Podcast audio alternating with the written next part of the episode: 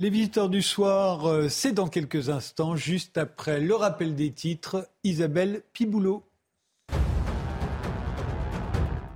Il n'y aura pas de ZAD à Sainte-Soline. Déclaration du ministre de l'Intérieur en réaction aux affrontements dans les Deux-Sèvres.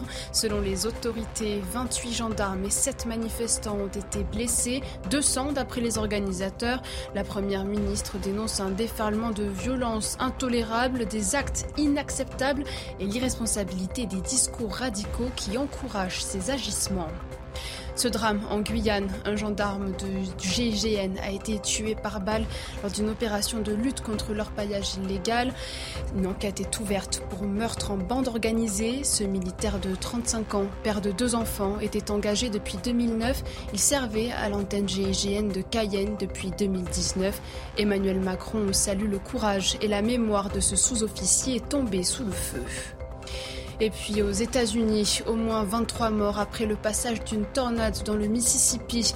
Un bilan provisoire. Joe Biden évoque des images déchirantes. Habitations balayées, arbres arrachés. Le paysage est ravagé. Des équipes de recherche et de secours sont à pied d'œuvre pour retrouver des victimes.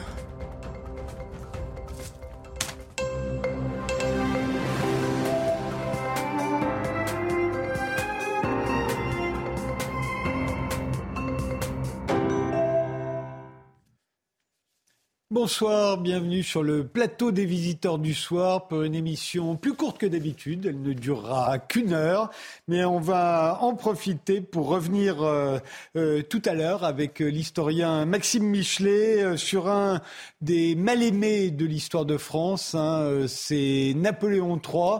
Voilà quelqu'un qui est complètement oublié. Et pourtant, on lui doit énormément. On s'en aperçoit quand on lit votre livre. En fait, on vit dans du Napoléon III sans le savoir. C'est ce que vous allez nous expliquer tout à l'heure en détail. On va profiter également de cette heure pour comprendre la crise de l'eau à laquelle nous sommes euh, confrontés euh, aujourd'hui en France, mais, mais aussi euh, partout dans le monde. C'est de cette crise que c'est de cette crise de l'eau dont découlent bah, les affrontements très violents qui ont eu lieu aujourd'hui dans les Deux-Sèvres, mais aussi le plan de sobriété évoqué par Emmanuel Macron lors du salon de l'agriculture, et puis cette conférence des Nations Unies sur l'eau qui a eu lieu à New York euh, cette semaine.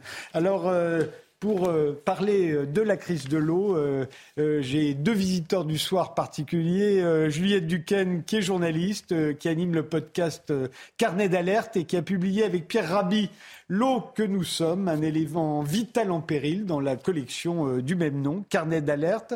À ma droite, Sébastien Lorquin, qui est également journaliste. C'est le co-auteur avec Anthony Cortès de l'affrontement qui vient de l'éco-résistance à l'écoterrorisme, dans lequel vous étudiez notamment les collectifs et les associations qui sont à l'origine hein, euh, de la manifestation d'aujourd'hui contre les projets de méga-bassines dans les Deux-Sèvres.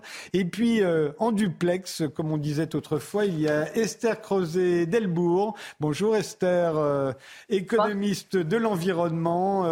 C'est une des meilleures spécialistes en France des questions de, de ressources eau. Vous revenez d'ailleurs de la conférence des Nations Unies euh, qui vient de se tenir euh, à New York. Alors, je vous euh, pose à, vous la, question tout de suite, Esther. à quoi est due cette crise mondiale, puisqu'il s'agit d'une crise mondiale, cette crise mondiale de l'eau?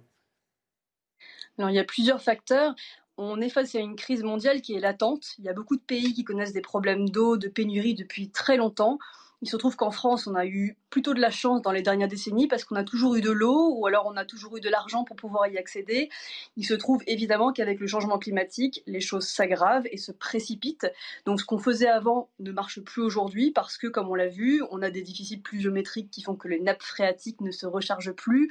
On a des événements d'assèchement ou alors au contraire de trop d'eau, d'inondation euh, très graves. Et donc du coup, tout ça fait que ça s'emballe et que euh, la crise de l'eau devient mondiale parce qu'elle touche les pays qui autrefois ne l'étaient pas. Alors donc, on manque d'eau. Euh, et l'eau nous est nécessaire. Pourquoi? Évidemment pour, euh, pour boire et pour se laver, euh, pour l'agriculture, on en reparlera, mais aussi il y a ce qu'on appelle l'eau cachée. Est-ce que vous pouvez nous expliquer de quoi il s'agit? Absolument. En fait, la plupart de l'eau que vous utilisez dans le monde, il y en a 20% qui est pour les usages domestiques, donc les premiers que vous avez évoqués, et les 80% restants, en fait, sont une eau cachée, à savoir une eau matière première pour notre alimentation et les biens industriels. On ne la voit pas, et pourtant, c'est l'eau que vous consommez le plus par jour. Si vous repensez à votre déjeuner ou votre dîner d'aujourd'hui, vous avez virtuellement consommé des ressources qui ont été prises quelque part, peut-être en France ou ailleurs, si vous avez eu le, bonheur de consommer une pièce de viande argentine, par exemple. Et donc cette eau cachée, en fait, si vous regardez à l'échelle du monde, vous avez des flux d'eau virtuelle, d'eau cachée, qui vont dans tous les sens. Euh, intégrés dans chaque bien qui est exporté ou importé. Et en fait, en France, il faut savoir que l'eau est pratiquement le premier bien qu'on importe ou qu'on exporte dans le, dans le monde euh, à travers euh, ces biens alimentaires. Donc, euh, pour résumer, hein, quand euh, un t-shirt en coton, par exemple, c'est 2700 litres d'eau. Euh, pour le fabriquer, un jean, c'est 8000 litres d'eau. Un ordinateur, 100 000 litres d'eau. Ça paraît absolument considérable. vous avez des chiffres comme ça, j'imagine? Oui, c'est considérable, notre consommation d'eau, et en particulier par l'alimentation et l'agriculture. C'est vrai que moi, quand j'ai fait cette enquête sur l'eau, je savais que l'agriculture allait prendre beaucoup de place, mais à ce point-là, je ne m'en doutais pas. Euh, c'est vrai que 80% euh, de l'eau dans le monde, 80 à 90% de l'eau dans le monde est consommée par l'agriculture. On a besoin d'eau pour faire une baguette, on a besoin d'eau euh, pour, pour manger une entrecôte. On a besoin de, voilà, et surtout en plus comme on a une agriculture de plus en plus industrialisée, on a eu, on a eu beaucoup, beaucoup besoin d'eau pour irriguer du maïs, notamment en France. Hein. c'est pour ça qu'il y a eu le, que les surfaces irriguées ont triplé entre 1970 et 2000 en France pour de plus en plus irriguer du maïs. Et après, c'est pour nourrir des élevages industrielle. Donc c'est vrai que le changement climatique souvent est révélateur d'une mauvaise gestion de l'eau déjà euh, à, auparavant. On sait par exemple que les prélèvements d'eau au cours du XXe siècle ont augmenté 1,7 fois plus vite que la, que la population. Donc on voit que de toute façon, nous avons un problème d'eau. Même si on n'avait pas le, changement climatique, on aurait un problème d'eau. Je ne sais pas si vous vous souvenez de, en Afrique du Sud, la ville du Cap on avait craint en 2018 le, jour zéro, le jour où on allait manquer d'eau. Donc c'est vrai que quand j'ai enquêté sur ce point, c'est vrai, euh, il y a eu un moment, on a eu vraiment peur du, moment où on n'allait plus pouvoir euh, ouvrir le robinet et avoir de l'eau euh, au robinet. Le changement climatique était bien sûr présent et avait un, impact. Il y avait la sécheresse, il y avait à ce moment-là une grande sécheresse. Mais quand on enquête un peu en plus, on voit que tout autour du Cap, on avait une agriculture industrielle et exportatrice très importante qu'on n'a pas du tout remis en cause.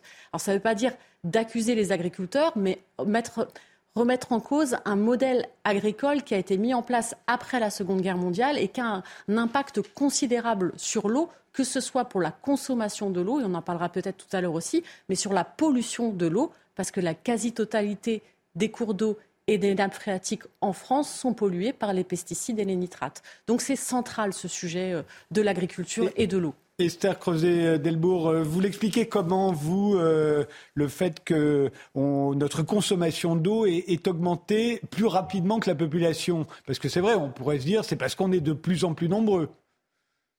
Alors, effectivement, le, premier argument a été donné, c'est qu'on produit de plus en plus euh, d'alimentation.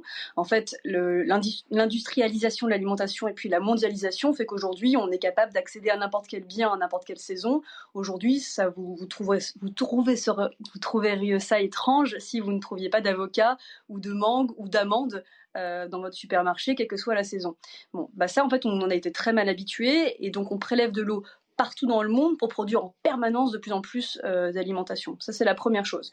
Deuxième chose, ensuite, il faut savoir quand même que les, enjeux du changement climatique et les enjeux de conscience de l'eau sont très récents.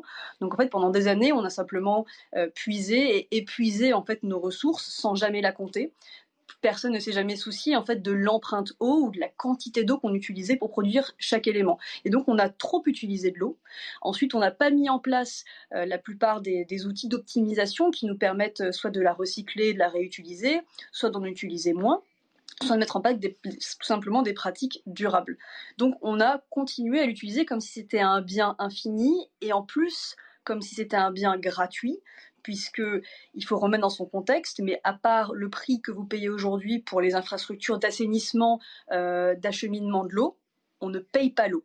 On ne paye absolument pas l'eau comme on, comme on rémunérerait un salaire, euh, le capital ou euh, de la terre. Donc l'eau est gratuite dans le fond, et donc c'est pour ça qu'on l'utilise mal. Et alors toute cette eau qu'on utilise euh, à la fois pour euh, laver notre linge, euh, pour faire le ménage, cette eau qu'on utilise aussi dans l'agriculture, elle n'est jamais réutilisée? Alors ça dépend des pays, on en a beaucoup parlé. En France, on n'est pas très fort par rapport aux pays européens. On ne recycle simplement qu'un pour cent des eaux usées.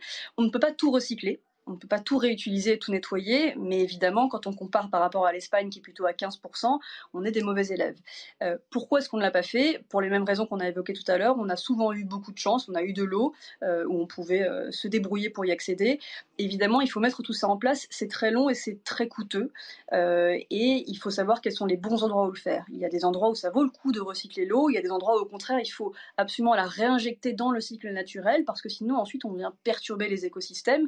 Je prends l'exemple de la Seine, par exemple, dans laquelle énormément d'eau euh, assainie, évidemment, est rejetée. Et si on ne réinjectait pas cette eau dans le système naturel, euh, la Seine ne pourrait plus remplir son rôle de fleuve, euh, son rôle d'habitat pour la flore et la faune, et on aurait d'autres problèmes. Oui, juste sur ce point-là, c'est vrai que c'est important. Des fois, on a l'impression, quand on dit réutiliser les eaux usées, bien sûr, ça peut être intéressant à certains endroits, mais ça ne sera pas la solution miracle. Parce qu'en plus, une eau qui repart, ça, ça, dépend des endroits, mais il y a des endroits où on a besoin que l'eau, elle reparte dans les nappes, qu'elle continue le cycle de l'eau. C'est vrai que des fois, on a l'impression que quand on rejette l'eau, euh, dans la nature, c'est perdu, mais c'est pas du tout perdu. Il faut bien sûr de l'eau pour qu'elle retourne, que ça, qu'elle retourne dans les nappes, qu'elle, recharge les zones humides, qu'elle recharge, qu'elle permette à la faune et à la flore de vivre. Donc réutiliser les eaux usées, ça peut être une solution pour certains endroits, mais ça ne sera pas du tout la solution miracle. Et on donne souvent l'exemple de l'Espagne ou de l'Israël. Ce pas du tout des pays, euh, on va dire, exemplaires sur l'eau. C'est des pays où il y a beaucoup d'agriculture industrielle intensive, notamment euh, en Espagne, on connaît Almeria, euh, j'ai fait plusieurs enquêtes là-bas sur l'agriculture intensive. Et en Espagne, il y a beaucoup d'endroits l'été où on va, il n'y a même plus d'eau pour le boire parce qu'on continue à, à, mettre en place cette même agriculture qui est très consommatrice d'eau.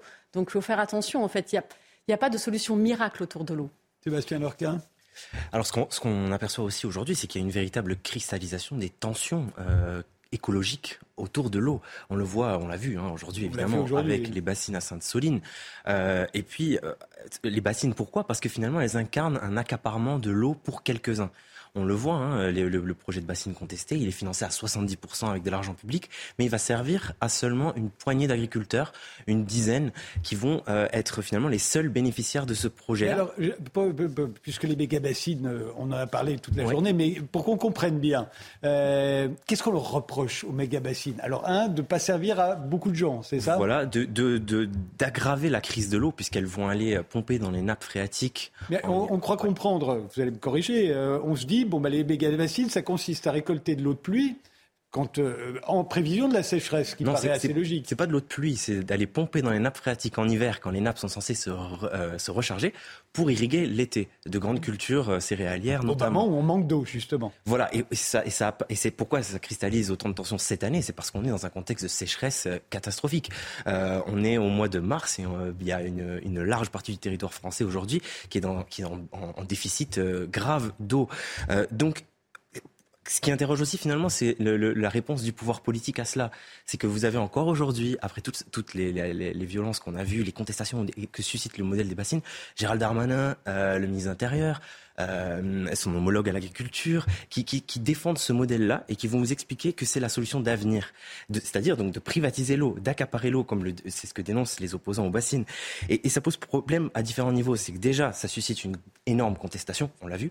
Ça, euh, ce sont des projets qui sont contestés par la justice. Ça, c'est quand même, il faut le rappeler. Là, vous avez la Cour administrative d'appel, par exemple, de Bordeaux, qui a jugé illégale la quantité d'eau prélevée dans les bassines en Charente-Maritime. Oui, Et, puis la principale étude qui est brandie par les pro-bassines, qui est une étude du euh, Bureau de recherche géologique et minière, qui, qui, qui en fait a rétropédalé récemment mais son étude continue à être brandie, alors que celui-ci a reconnu que son étude ne prenait pas en compte le changement climatique, l'évaporation et la sécheresse actuelle et future. Donc voilà, on est en fait dans un, dans un... Pourquoi les bassines cristallisent autant de tensions C'est parce qu'elles reflètent à elles seules un problème qui illustre la crise globale de l'eau quelque part. Et, on a l'impression qu'il y aura euh, certainement de plus en plus d'affrontements, pas forcément sur les méga-bassines, mais euh, peut-être demain sur les piscines privées, sur, euh, sur autre chose, parce que de toute façon, la destination de l'eau va devenir un problème. Esther, de votre côté, le problème des méga-bassines, on le rencontre ailleurs qu'en France, et, et est-ce qu'il a bien été résumé par, par Sébastien Lorquin? Oui, était formidablement résumé. Évidemment, c'est très important de rappeler que les bassines, ce n'est pas de l'eau de pluie, c'est bien de l'eau des nappes phréatiques. Et comment fonctionnent les nappes phréatiques? En fait, c'est une source absolument admirable d'eau à travers le monde, mais qui se recharge à un rythme très lent. Et on a pris l'habitude, en fait, de les prélever, de les épuiser à un rythme, à un taux plus rapide que leur renouvellement. Donc en fait, l'idée des méga-bassines étant de prélever en hiver, quand normalement, sans changement climatique, avec une pluviométrie normale, les nappes se rechargent. L'idée étant de prélever ça en hiver pour pouvoir ensuite le redonner à quelques agriculteurs en été quand il y aurait potentiellement des problèmes de sécheresse. Bon, tout là-dedans effectivement est erroné parce qu'en fait on ne peut pas à l'heure du changement climatique euh, et le BRGM d'ailleurs a reconnu que leur modèle ne prenait pas en compte comme vous l'avez dit le changement climatique à l'heure de toutes ces tensions là et à l'heure d'un déficit pluviométrique on ne peut pas aller prélever impunément en hiver euh, de l'eau pour ensuite le rendre effectivement seulement à une partie des gens et d'ailleurs vu qu'on va s'attendre de toutes les façons à avoir des restrictions sur l'eau tous les ans et d'ailleurs pas seulement l'été, mais déjà à partir de février-mars, ça veut dire que les agriculteurs qui n'ont pas accès à ces bassines, de toutes les façons, euh, ne pourront pas irriguer. Donc encore une fois, on va, restreindre, on va rendre inégalitaire euh, ce système de l'eau, et c'est pour ça qu'on parle de privatisation et que c'est dangereux. Un, message très important à passer, c'est qu'il faut trouver une solution. On a une détresse économique d'un côté, qui est liée effectivement à la crise de l'eau, mais qui est liée à, comme vous l'avez dit tout à l'heure, un modèle agricole qui n'est pas durable, qui est très intensif, qui est toujours de plus en plus hydrovore, euh, et qui en plus sert en général à produire des cultures qui vont peut-être être elles-mêmes exportées. Donc cette fameuse eau cachée, en fait, l'eau qu'on prélève chez nous, on va l'envoyer ailleurs en plus. Donc il faut trouver une situation économique parce qu'on ne peut pas mettre à la rue tous ces agriculteurs et en même temps, d'un point de vue eau, on ne peut pas continuer à faire ce qu'on fait. Donc il va falloir aller chercher ailleurs. Il faut trouver une solution. Le captage des eaux de pluie en est une. Encore une fois, les méga-bassines ne répondent pas aux, eaux de pluie. Il faut euh, repenser au recyclage des eaux usées. Il faut repenser potentiellement euh, euh, notre modèle et les cultures qu'on décide de faire. Il y a des cultures qui sont très hydrovores, qui résistent mal au changement climatique. Il est peut-être temps de réformer tout ça j'ai conscience que ce que je dis est très lent, très long, et qu'un agriculteur qui aujourd'hui euh, fait du maïs euh, sur 300 hectares ne peut pas changer du jour au lendemain. Donc évidemment, ça va cristalliser les tensions non seulement il ne peut pas changer du jour au lendemain, mais en plus on attend s'attend à ce qu'il nous nourrisse euh, et qu'il nous nourrisse en dépit de la sécheresse pendant l'été prochain et à la rentrée. Et, et c'est cet argument-là en général qui est, qui est donné pour justifier entre autres les, les méga-bassines. je crois que la, la situation, l'approvisionnement des, des, nappes phréatiques, c'est pas que en France, hein, en Chine, en Californie, au Mexique. Qu'est-ce que vous pouvez nous dire là-dessus, oui. Oui, c'est un, un problème qu'on retrouve partout parce que surtout aux endroits où on utilise de l'agriculture industrielle, on se retrouve avec des mêmes cas de, alors soit de privatisation de la gestion de l'eau ou de privatisation de l'eau directement. On sait par exemple qu'en Australie euh, ou euh, aux États-Unis, on va même jusqu'à privatiser l'eau et après financiariser l'eau, c'est-à-dire qu'on va même jusqu'à parier sur le prix futur de l'eau. Et en Australie, ça n'a pas du tout marché. Hein. ça a plutôt eu tendance à augmenter euh, la taille des exploitations. Si les marchés financiers savaient gérer la rareté, ça se serait. Donc euh, on, va, on passe des caps encore plus on va encore plus loin dans l'accaparement de l'eau. Et c'est vrai que les, les méga-bassines, pour juste revenir quelques, quelques minutes sur ce point, c'est très révélateur, je, partage ce constat, sur euh, euh, l'accaparement par quelques-uns euh, d'un élément. Nous sommes faits d'eau, en fait, tout le monde, ça, ça, on, on, on est de l'eau. Les, quelques-uns, en l'occurrence, c'est ceux qui nous nourrissent. Il ne faut pas l'oublier quand même. C'est pas pour faire non, des... Alors non, parce que c'est pas si juste que ça, parce qu'en en fait, il y a, y, a y a, très peu de terres irriguées en France. Hein, c'est 7% des terres qui sont irriguées en France et c'est très peu d'agriculteurs qui, au final, vont bénéficier de ces bassines. Après, je suis d'accord avec vous que ce n'est pas des agriculteurs qui sont en cause, mais un système qui a été mis en place après la Seconde Guerre mondiale. En plus, aujourd'hui, la politique agricole commune aide encore en grande majorité ces agriculteurs. Mais il faut savoir que, par exemple, sur les 16 bassines qui sont dans les Deux-Sèvres, euh, dans les, dans les prévisions, il y a 50% de l'eau qui sera à destination du maïs. Et si on reprend par rapport aux mêmes surfaces entre 2012 et 2016, 2013, c'est 94% de l'eau qui allait pour irriguer euh, du maïs. Et on sait qu'après, c'est pour nourrir des élevages industriels. Et ce sont les mêmes, après, euh, élevages, par exemple en Bretagne, où on a 13 millions de porcs qui sont élevés, plus de trois fois la population bretonne, qui vont créer les algues vertes. C'est la même, agriculture qui va euh, faire qu'on a, dans un prélèvement d'eau, 45 micro, micro pollution chimique avec énormément de pesticides. En fait, c'est tout ça, ce sont les mêmes problèmes. On n'arrête pas de parler que dans l'eau du robinet, même maintenant en France, il y a des certains endroits où il n'y a pas assez de densité pour payer des traitements pour dépolluer l'eau. Tous ces sujets-là, on les voit souvent séparément, mais ce sont les mêmes sujets. C'est-à-dire qu'il faut euh, sur certaines de mes enquêtes, ce n'est pas aussi clair, mais franchement, sur le sujet de l'eau, il n'y a vraiment aucun doute pour préserver l'eau, il faut changer profondément notre système agricole. Il ne s'agit pas d'accuser des agriculteurs, mais de changer. On en est très loin aujourd'hui. Euh, Et pour cause, euh, ça paraît euh, énorme de changer un système qui, encore une fois, enfin, j'ai l'air de me répéter, mais qui nous nourrit. Donc on se dit, si on le change, on n'a pas intérêt à le rater. Ça hein. veut dire qu'il faudrait passer à des systèmes d'agriculture biologique, d'agroécologie. On va avoir de la polyculture, du compost, des cultures associées. Ça demande un grand changement. Ça demande aussi de manger moins de viande. En Europe, il faudrait manger 50% de viande en moins et que chaque déchet serve de ressources, donc manger localement. Ça veut dire que le fumier qui est aujourd'hui produit en masse en Bretagne doit servir aux maraîchers du Sud. Donc il faut reconnecter les fermes. Ça demande aussi plus de main-d'œuvre euh, en agriculture, donc on ne peut pas l'instaurer, il faut l'organiser. Ça demande de réorienter tous les, aides, tous les aides de la politique agricole commune et ça demande aussi de réformer toute la chaîne alimentaire pour que les agriculteurs vous, imaginez, puissent, donc... vivre de leur production. Oui, mais en même temps, ça fait 25 ans qu'on parle de ces sujets-là, donc on aurait pu commencer bien avant. Mais euh, euh, je voudrais qu'on aborde, parce qu'il y a aussi des aspects de la, de la, de la, de la crise de l'eau que, que l'on connaît mal. Euh, la façon dont l'eau circule en France, on est, je crois, un pays, on y reviendra peut-être au moment de... C'est Napoléon III, grâce à lui, qu'on a un système d'eau potable, en tout cas c'était le début. il paraît qu'il fuit. Oui, je vais juste revenir sur la question agricole un petit instant. C'est quand même, non mais c'est capital parce qu'il faut vraiment expliquer que parce que notamment c'est ce que dit le gouvernement dans ses éléments de langage, il se présente en défense des agriculteurs. Mais Aujourd'hui, c'est pas le cas. C'est pas vrai quand on affirme ça. Il y a énormément d'agriculteurs. On a vu d'ailleurs, il y en a qui ont participé à la, aux, aux, manifestations à Sainte-Soline.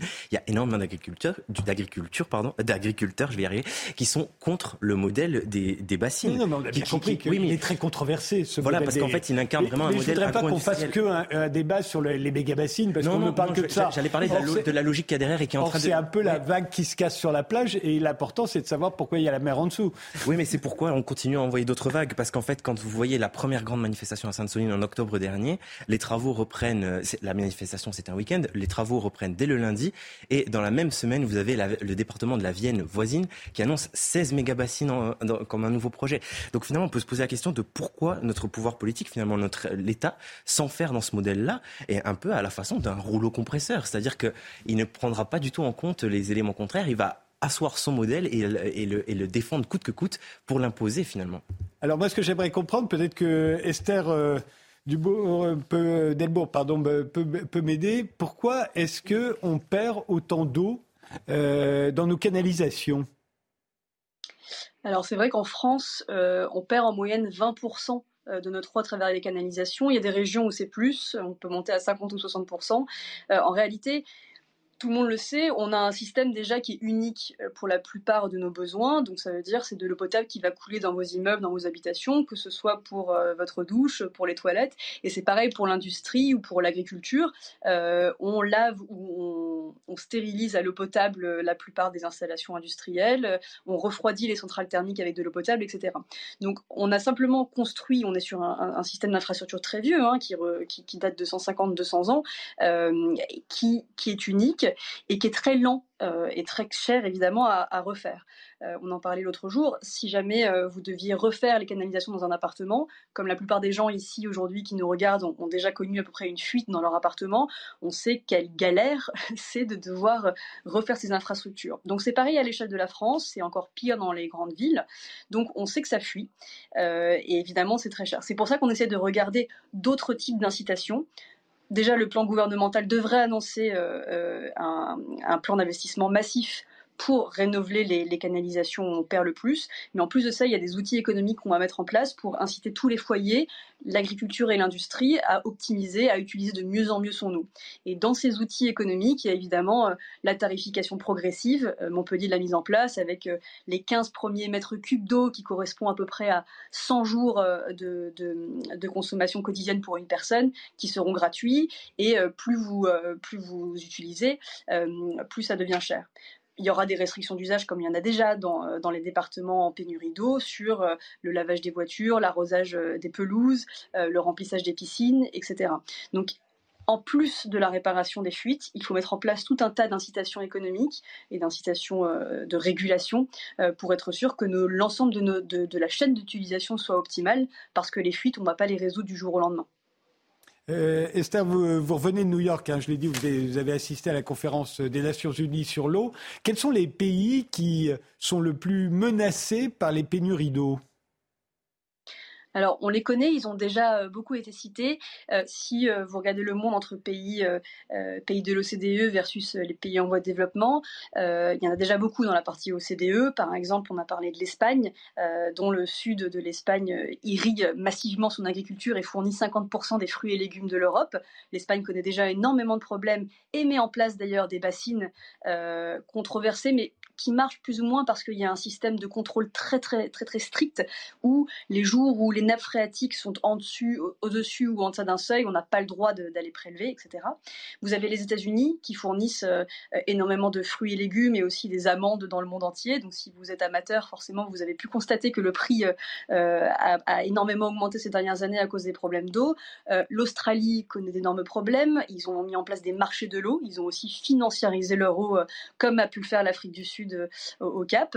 Euh, tous ces pays-là, effectivement, ont déjà des problèmes. Et après, si vous passez dans la catégorie des pays en voie de développement qui ont puisé, épuisé leurs ressources, en général pour produire des biens alimentaires qu'ils exportent chez nous, euh, et ben là, la liste euh, ne s'arrête absolument pas. Vous avez la plupart des grands pays du, euh, d'Amérique du Sud, le Pérou, la Colombie, le Chili, le Brésil, l'Inde évidemment qui, est un des greniers du monde, la Chine également. voilà, la plupart des pays en fait connaissent aujourd'hui un problème, problème d'eau. Il n'y a plus un seul pays dans le monde qui peut se dire, qui peut se dire immune et protégé face aux problèmes d'eau. L'Inde, par exemple, c'est la révolution verte hein, qui a permis de, nourrir, enfin d'éviter euh, de nombreuses famines, mais qui aujourd'hui se paye euh, par, euh, par, une, par un manque d'eau. Oui, alors là, vous mettez le point sur quelque chose qui est très important pour les économistes, c'est que la plupart des grandes révolutions agricoles qui ont eu lieu dans les années 80, qui ont été financées à fond par les grandes institutions internationales, on fait du bien quand même à court terme économique, parce qu'on parlait de régions en général très pauvres, où la main-d'œuvre était euh, très peu chère. Et donc, on a créé euh, des économies locales avec des fermiers qui ont pu créer des villages, envoyer leurs enfants à l'école. Et donc, ça, un, économiste ne peut pas euh, nier cette réalité de, subventions et de développement qu'il y a eu. Mais évidemment, ça a été fait au détriment de, de l'épuisement des ressources, qui lui-même, ironiquement, en fait, du coup, ne permet plus à ces villages de vivre aujourd'hui de l'alimentation, vu qu'il n'y a plus d'eau. Donc en fait, on a créé un système qui était voué à la destruction dès le départ. Euh, mais effectivement, ces fameux greniers, ces fameuses révolutions vertes, aujourd'hui, on voit leurs effets pervers à très long terme. Et on peut s'imaginer ce que ça va donner chez nous, notamment en France, si, euh, comme ça a été très bien dit tout à l'heure, on ne revoit pas notre modèle. Encore une fois, c'est très long, c'est très cher, mais on court à notre perte si on ne fait rien. Juliette Dequesne Oui, je voulais juste euh, rebondir là-dessus. C'est vrai que c'est on, on, on entend souvent le lobby agroalimentaire dire que c'est l'agriculture euh, agro-industrielle qui nourrit la planète, mais 80% de la production mondiale est faite par la production familiale, paysanne, et c'est souvent des petites exploitations de 2 hectares qui occupent que seulement 12% des terres. Donc ce n'est pas l'agriculture industrielle qui nourrit la planète. C'est souvent on a un peu euh, oublié ce point-là. Euh, ce sont souvent c'est plutôt le soja qui est par OGM qui est produit par exemple au Brésil qui nourrit plutôt les élevages nos élevages industriels pour nourrir les pays occidentaux. Mais c'est vrai que c'est un point qu'il faut quand même rappeler que ce n'est pas l'agriculture industrielle qui nourrit la planète, c'est une agriculture paysanne qu'il faudrait renforcer, euh, notamment avec les techniques agroécologiques. Hein. On sait que les techniques agroécologiques permettent, permettent de multiplier de 5 à 10 fois la capacité de rétention d'eau des sols, ça veut dire euh, pailler, c'est-à-dire utiliser euh, du compost pour retenir l'eau, des systèmes de diguettes au Sahel, par exemple, dans les zones semi-arides, on peut mettre ça en place. Alors il faut former les agriculteurs, il faut souvent deux trois ans, mais ça fonctionne en fait de mettre en place toutes ces pratiques agroécologiques en France aussi. Hein. Moi, j'ai rencontré plusieurs agriculteurs où leur père faisait du maïs irrigué ou des exploitations très intensives et qui sont changés totalement de système en passant des systèmes agroécologiques. Ils produisent la même quantité de nourriture, euh, pas la même chose par contre, et, mais par contre il faut du temps. Il faut 2-3 ans pour mettre en place euh, ces solutions, euh, on va dire, agroécologiques. Et dans les pays, notamment en Afrique, ça permet plutôt d'augmenter les rendements. Hein. Il y a une étude très connue de Jules Préti qui montre que ça augmente de 79% les rendements en Afrique de passer à des pratiques agroécologiques. Donc c'est vrai que souvent on a tendance un petit peu à, oublier euh, ce point-là, donc euh, je voulais le, le repréciser. Ça va être le rappel des titres et puis on fera un tour de table après et on passe à, à Napoléon III, mais d'abord Isabelle Piboulot. Après l'incendie volontaire du Porsche de la mairie de Bordeaux jeudi soir, un suspect a été mis en examen. Le ministère public a requis son placement en détention provisoire, a été requis pour trois autres personnes. Une comparution lundi devant le tribunal correctionnel pour participation à un attroupement armé. Un mineur a également été déféré aux fins de jugement sur la culpabilité devant le tribunal pour enfants. Blessé jeudi lors de la manifestation parisienne contre la réforme des retraites, un militant de Sudrail a été éborgné par l'usage d'une grenade de désencerclement. Le syndicat demande au gouvernement et au préfet de police de Paris de rendre des comptes.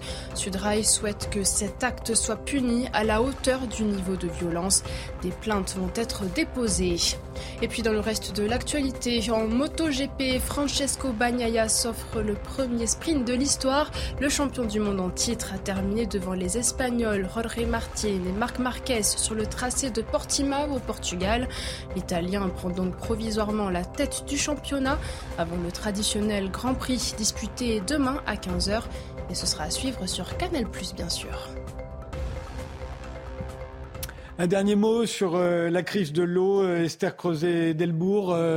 Euh, comment réduire la consommation d'eau de la planète Il faut changer le système d'agriculture. Il n'y a pas d'autres moyens il y a plein de façons de diminuer notre consommation d'eau. On peut tous commencer à la maison, mais peut-être que le message le principal que j'aimerais faire passer, c'est que on l'a fait pour le carbone. On a mis en place une gouvernance mondiale euh, euh, et, qui a touché les entreprises, qui ont été moteurs aussi dans euh, la mise en place de, métriques carbone et qui sont maintenant obligatoires de montrer dans leur performance économique.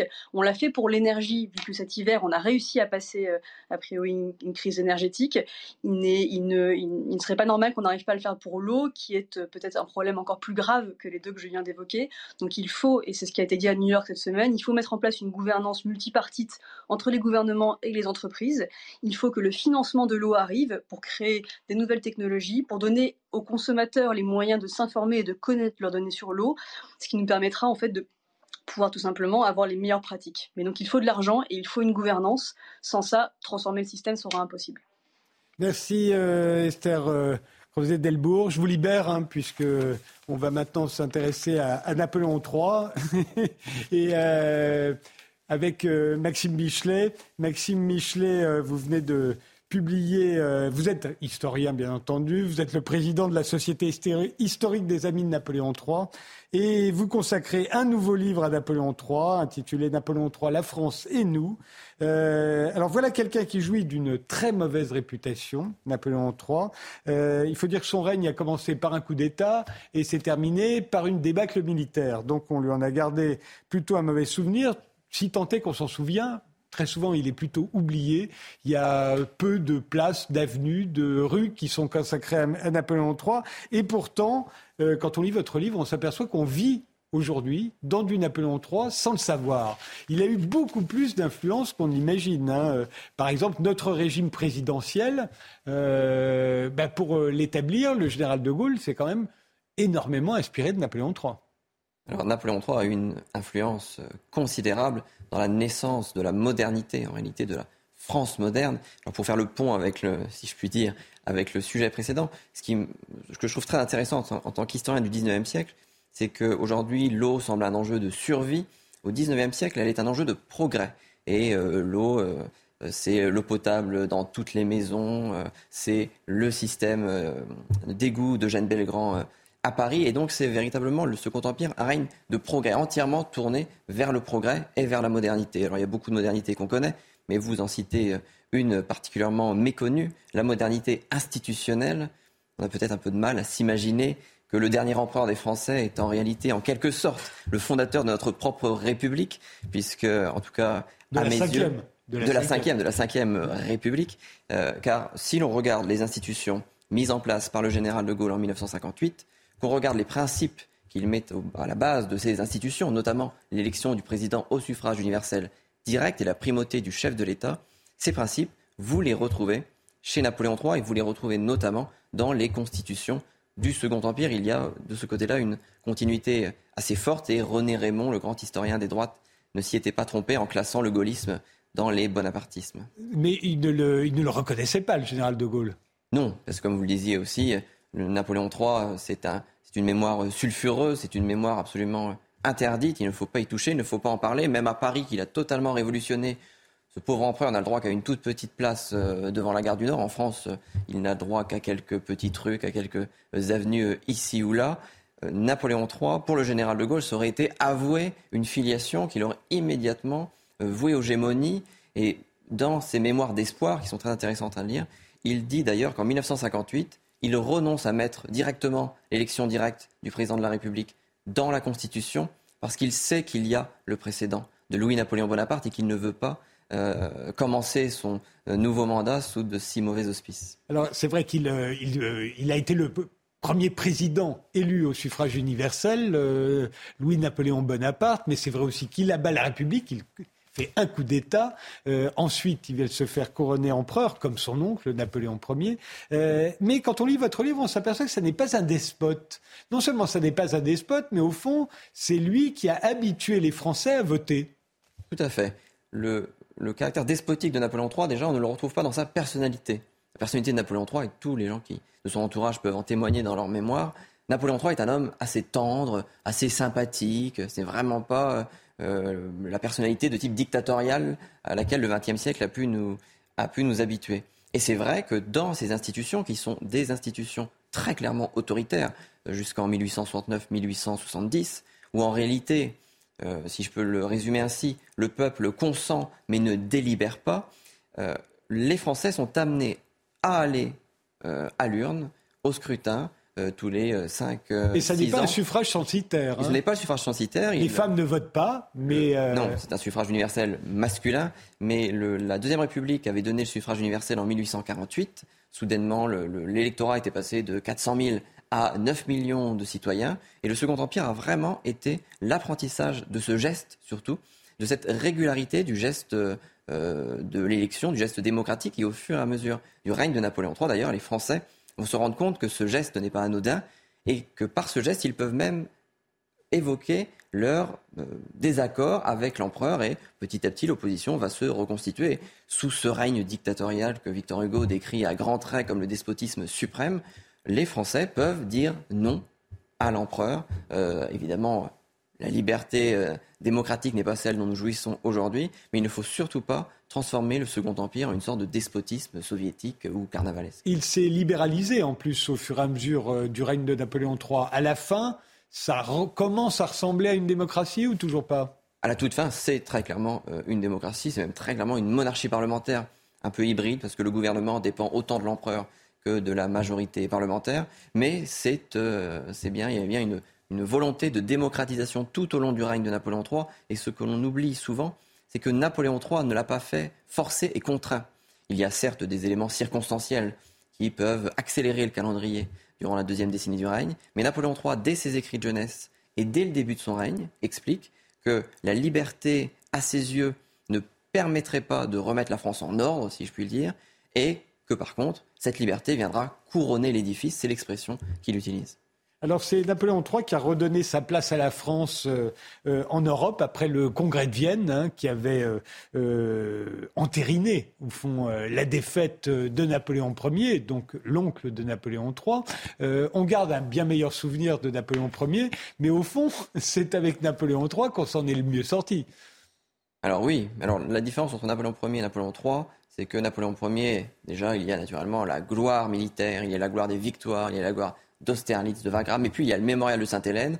Napoléon Ier va lui-même forger sa légende dans son exil. Napoléon III, lui, ne va partir, ne va mourir au bout de deux ans d'exil. Il n'aura pas l'occasion d'écrire ce mémorial-là. Et puis, ce n'est pas un grand capitaine militaire. Alors certes, il y a Solferino, qui est une belle victoire, mais le reste de ses campagnes militaires ne sont pas euh, particulièrement euh, glorieuses. Ce n'est pas lui-même. La fin, c'est une catastrophe. Voilà, ce n'est pas lui-même. l'Alsace et la Lorraine. Ce n'est pas lui-même un grand capitaine euh, d'armée, puisque lorsqu'il se met à la tête des armées en 1870, c'est une déroute terrible, une déroute d'une grande violence. Mais c'est véritablement injuste du point de vue de la modernisation de la, de la France, car les grandes victoires de Napoléon Ier, c'est Austerlitz, c'est Wagram, mais à la fin du règne de Napoléon Ier, disons-le, la France est rendue plus petite que lorsqu'il ne l'avait trouvée. Alors on peut, lui lui trouver beaucoup de grandes choses à Napoléon Ier, mais si l'on les, met, euh, si on les compare, l'oncle comme le, neveu ont rendu la France plus petite. les victoires de Napoléon III ne sont pas des grandes victoires glorieuses des armées, mais des grandes victoires économiques c'est véritablement un, règne de prospérité économique et de grandes conquêtes économiques qui s'inscrivent va y revenir parce que c'est là où effectivement il est, c'est là où on lui doit beaucoup entre guillemets. Euh, un mot quand même de l'expédition au Mexique parce que ça paraît absurde et ça a beaucoup participé de la légende noire qui entoure euh, Napoléon III. On se dit qu'est-ce qu'il est allé faire au Mexique à mettre un Habsbourg sur le trône euh, de, du Mexique et en plus lui envoyer un corps expéditionnaire et puis à la fin retirer le corps expéditionnaire, ce qui fait que le pauvre Habsbourg a fini fusillé. pourquoi, pourquoi cette, pourquoi cette expédition Alors l'expédition du Mexique est une excellente façon de, montrer, de synthétiser les différentes, euh, différentes tendances à l'action sous le Second Empire. C'est en effet de l'extérieur, et c'est ainsi que Victor Hugo et toute la légende noire ont voulu nous le présenter, une aventure absurde, envoyer des, Français, instaurer un empire, donner un archiduc autrichien au Mexique à des Mexicains qui n'en voulaient pas. Cela semble absurde. On a envoyé des troupes qui n'étaient pas prêtes. Il y avait un mois de communication entre la France et le Mexique, si bien que le temps que les ordres de l'empereur passent, eh bien les, erreurs étaient déjà faites. Donc, en effet, cette, cette expédition va être un, désastre, ça ne va mener à rien. Alors, rappelons aussi que dans, cette, dans ce désastre, il n'y a pas que la responsabilité de l'empereur des Français, il y a aussi la responsabilité de l'empereur du Mexique, tout de même, Maximilien de Habsbourg qui a aussi enchaîné les erreurs. Mais d'un point de vue géostratégique, cette expédition est fondée sur une analyse extrêmement forte.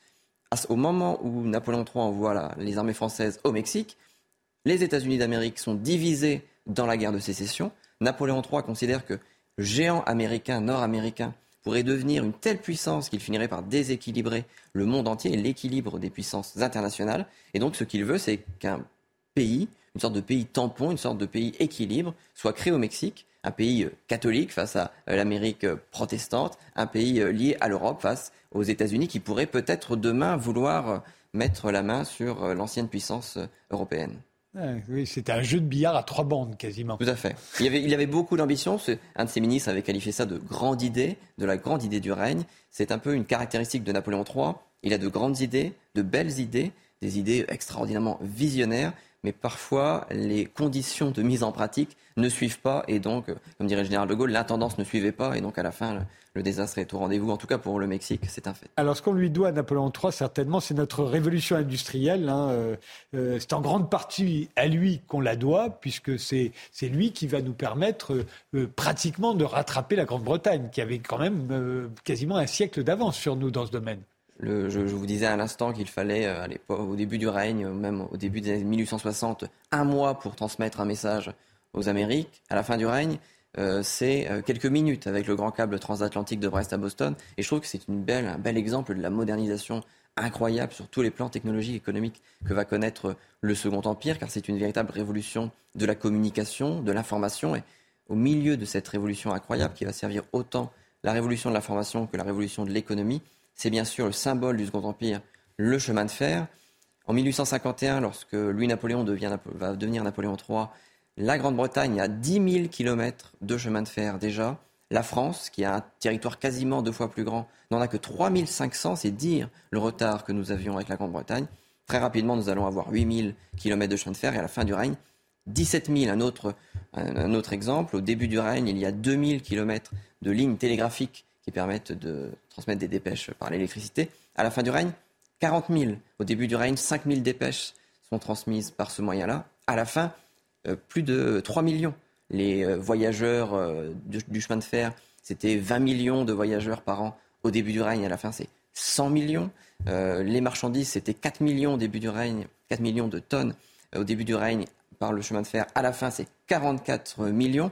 Et puis, c'est un rendement industriel de 75%, un rendement agricole aussi de, 60% et un PIB qui passe de 10 milliards à 20 milliards. Donc pour le coup, le Second Empire, on ne peut pas lui contester cela. C'est une période de prospérité économique. Alors, il développe le chemin de fer, il développe la marine, ce qui est très important. Il développe le réseau routier. Il est passionné euh, par le progrès technique. Euh, il modernise les outils de production. Il encourage l'industrie. Il encourage le commerce. Euh, il réforme le système bancaire. Euh, je crois que le système bancaire dans lequel on est aujourd'hui, c'est en grande partie à Napoléon III qu'on le doit. En fait, c'est lui qui fait de la France une puissance économique.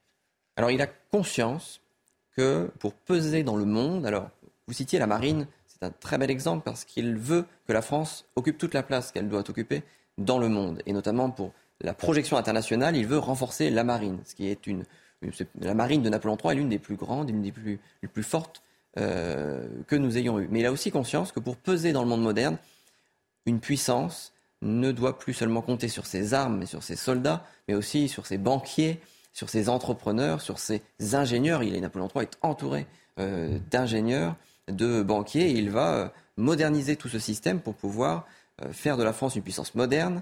il va aussi, par exemple, embrasser totalement la cause du libre-échange. En 1860, il va signer un traité de libre-échange avec la Grande-Bretagne.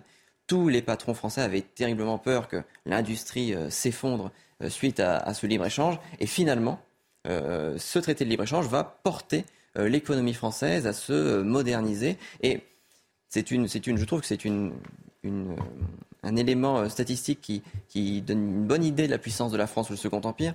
Sous le Second Empire, en 1865, nous atteignions le maximum de la part des exportations françaises dans le commerce mondial, qui était à l'époque donc 16%.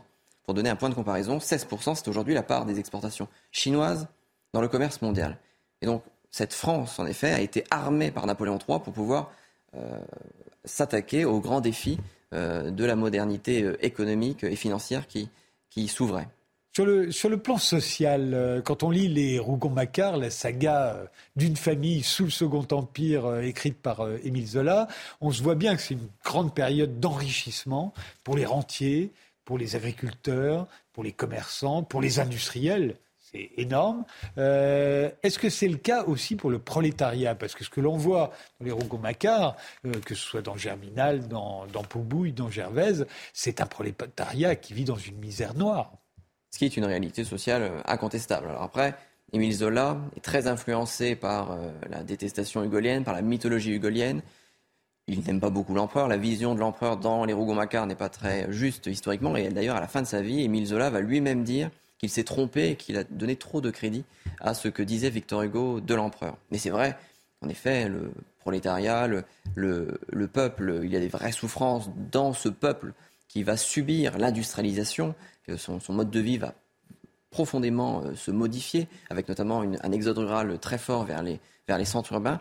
Mais l'empereur a bien conscience que cette modernisation de l'économie euh, change la vie des Français et qu'il faut accompagner aussi ces changements. Alors, d'un point de vue économique, l'économie, le, progrès économique va participer à, l'enrichissement aussi de, de, tous les Français, puisque l'inflation euh, est toujours plus faible que la hausse des salaires, et donc les Français euh, s'enrichissent, les campagnes s'enrichissent parce qu'avec l'exode rural, les euh, paysans vont connaître une période de plein emploi et de, progrès de leur mode de vie euh, assez remarquable.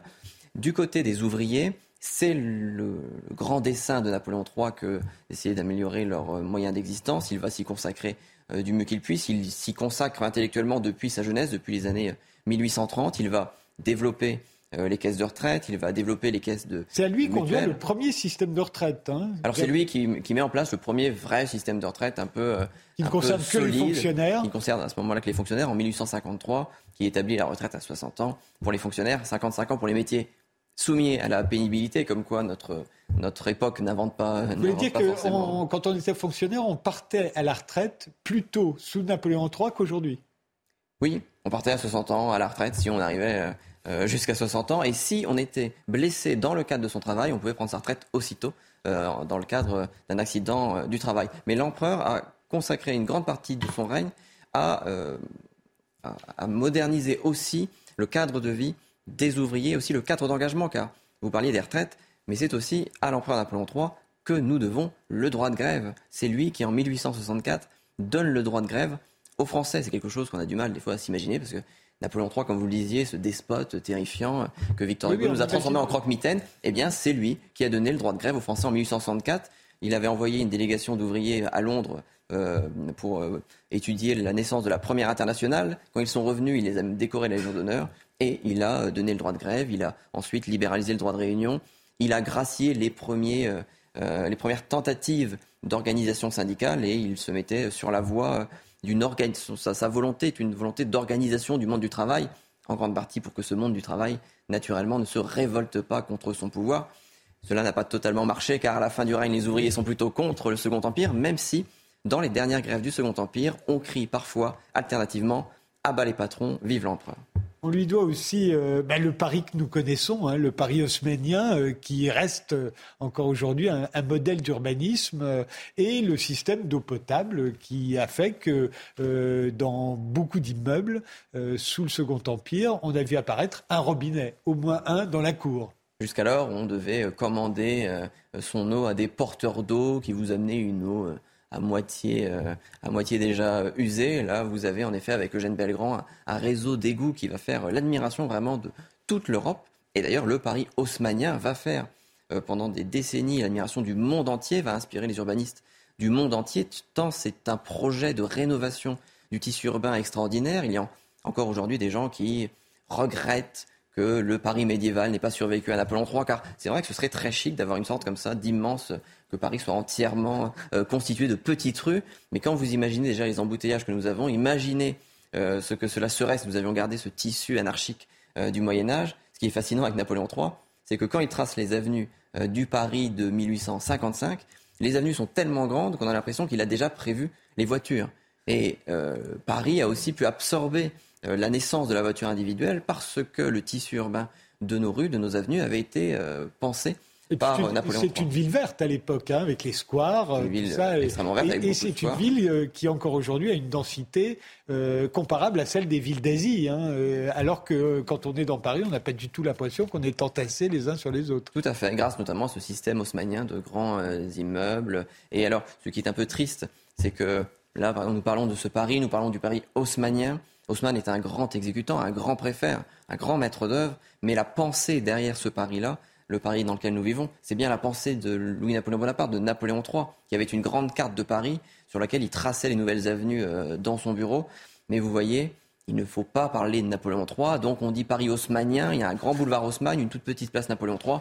Moi, je suis favorable à ce qu'on commence à dire le Paris Louis-napoléonien pour euh, rendre à César ce qui appartient à César. Mais écoutez, vous, arrivez, vous parviendrez peut-être à réhabiliter euh, euh, Napoléon III. allons, savoir. Je vous remercie tous les trois d'avoir participé à cette émission. Merci de nous avoir suivis. Et rendez-vous demain. On reprend un horaire normal à 22h jusqu'à minuit. Bonne nuit.